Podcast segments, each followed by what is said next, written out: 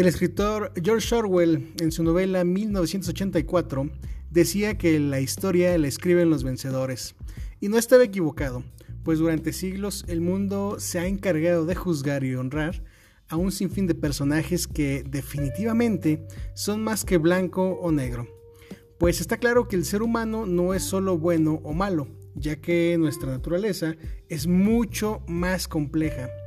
Por ello, en este podcast eh, analizaremos cada semana a un personaje histórico diferente, abordando de manera objetiva todos los matices de este, para que sean ustedes quienes formen una opinión propia de la verdad sobre la historia que no se nos ha enseñado. Bienvenidos sean pues al Jurado del Diablo, proyecto que nace por la imperiosa necesidad de una fuente informativa neutral. Mi nombre es Jonas Seves y este es el inicio.